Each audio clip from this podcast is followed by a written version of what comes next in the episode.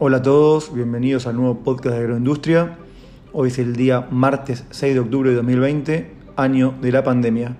Mi nombre es Germán Pantolini, soy ingeniero agrónomo egresado de la Facultad de Agronomía de la Universidad de Buenos Aires y empresario agroindustrial desde hace 17 años, ya que soy titular de la empresa Oleaginosa Olavarría, que es una fábrica aceitera y de alimentos balanceados para vacunos que se encuentran en el Parque Industrial de la ciudad de Olavarría, en el centro de la provincia de Buenos Aires, República Argentina.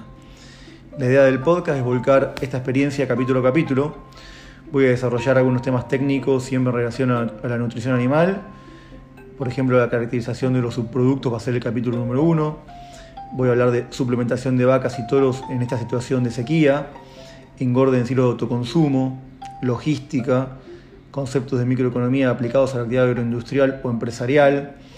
Y en algunos capítulos voy a hablar eh, voy a dar mi, opinión de tema de coyuntura, como puede ser analizar el proyecto que se está hablando del potencial inversión de, China en producción porcina, hablar del verdadero valor del dólar y algunas falacias en que incurren muchas veces los productores y empresarios cuando, cuando mencionan cuánto vale el dólar y a cuánto puede quedar el dólar una vez descontadas retenciones, etc. También va a haber un capítulo sobre cómo formular alimentos por mínimo costo, por programación lineal, eh, tal vez utilizando una herramienta del Excel que se llama Solver o simplemente con un lápiz, papel y calculadora, que es la forma que yo utilizo y me parece la más sencilla. Este episodio introducción es como un teaser trailer, o sea, es que la primera versión del trailer, que seguramente en el futuro lo pueda llegar a modificar y quedará otra versión definitiva, así que atentos, si lo escuchan y les gusta, la pueden volver a escuchar en el futuro. A modo de disclaimer, quiero dejar en claro que todo lo que diga son mis propias opiniones y de ninguna manera hay que tomarlas como prueba de errores. Doy el ejemplo en relación a un subproducto, por ejemplo, que voy a hablar en el primer capítulo, que es el pele de cáscara de soja, donde seguramente voy a comentar que tiene la ventaja de poder darse sin acostumbramiento. Pero ¿qué pasa? Existiría una posibilidad bastante remota de que la cáscara de soja presente actividad uriásica, quiere decir que no esté bien desactivada, aunque en general viene de fábricas que tienen estándares eh, de primera porque son fábricas gigantescas. Pero bueno, si justo un productor que estuviera dando cáscara de soja y que no estuviera desactivada o tuviera algo de actividad ureásica, estuviera dando un núcleo mineral que tuviera nitrógeno no proteico, o sea, urea, existiría alguna posibilidad de que la toxicidad eh, se diera toxicidad por la formación de amoníaco en muy poco tiempo, canalizado por, eh, por, la actividad ureásica de la cáscara. Por eso siempre que se decide algo hay que hablar con un profesional y analizar cada caso en particular. No me llamen para potearme después porque no le funcionó.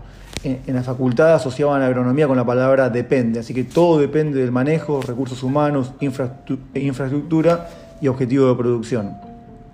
Me consultaron, por ejemplo, el otro día por el alimento de creep feeding, que es la alimentación del ternero al pie de la madre, y acá no llueve en esta zona del centro de la provincia de Buenos Aires hace semanas los campos son como una autopista por lo pelado que están, no hay, no hay pasto.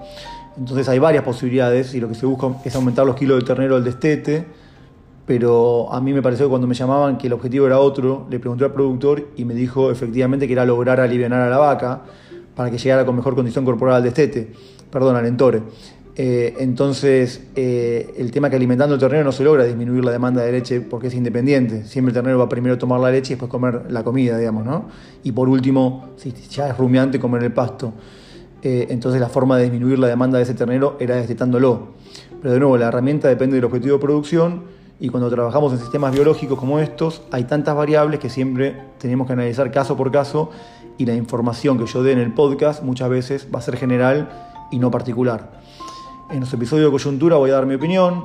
Tengo una posición, si se quiere, de centro o intento al menos que sea centrada. No, no abono a la, a la grieta en absoluto. Lógicamente podría sentarme todo el día, ponerme a odiar en una red social como veo que hace la mayoría de la gente conocida. Y esto hablará de lo enferma que está la sociedad o bien de la poca gente que yo conozco, o las dos cosas a la vez. Eh, antes la gente acá se auto, autodenominaba de centro, en Argentina era un eufemismo para la gente de derecha que no se animaba a decir que era de derecha. Pero ahora con la grieta eh, hay mucha gente que ya se, referencia como de derecha, así que vuelve a tener sentido hablar de centro. Como dijo Buda, la gran avenida del centro, lejos de las posiciones dogmáticas o fanáticas. Ahí me encuentro. Siempre critiqué a mi viejo que tuviera una posición opuesta sistemáticamente a la mayoría y lo veía como una posición cómoda, pero me encuentro en este momento siendo astilla del mismo palo, así que eh, siempre sorprendido por la incapacidad que tiene la gente de ponerse en el lugar del otro. Critican todo y no se aporta nada. Por eso, en lugar de tirarme en la cama a ver videos en bucle de Facebook o Instagram que siempre te mandan un, gato jugando, perritos, y bueno, te enganchas con eso, voy a usar el tiempo que me sobra para, eh, para tratar de hacer algo productivo. El podcast está pensado fundamentalmente para productores agropecuarios, profesionales del sector, clientes, estudiantes de carreras afines, amigos y curiosos. Así como la agroindustria se trata de dar valor agregado a la producción primaria, en este podcast intentaré sumar conocimiento o herramientas a los oyentes. Voy a hablar sobre temas que conozco y voy a aclarar cuando esté hablando o dando opinión de temas que no llego a comprender del todo, donde, donde no me considero experto o ni siquiera idóneo, como puede ser en temas de macroeconomía.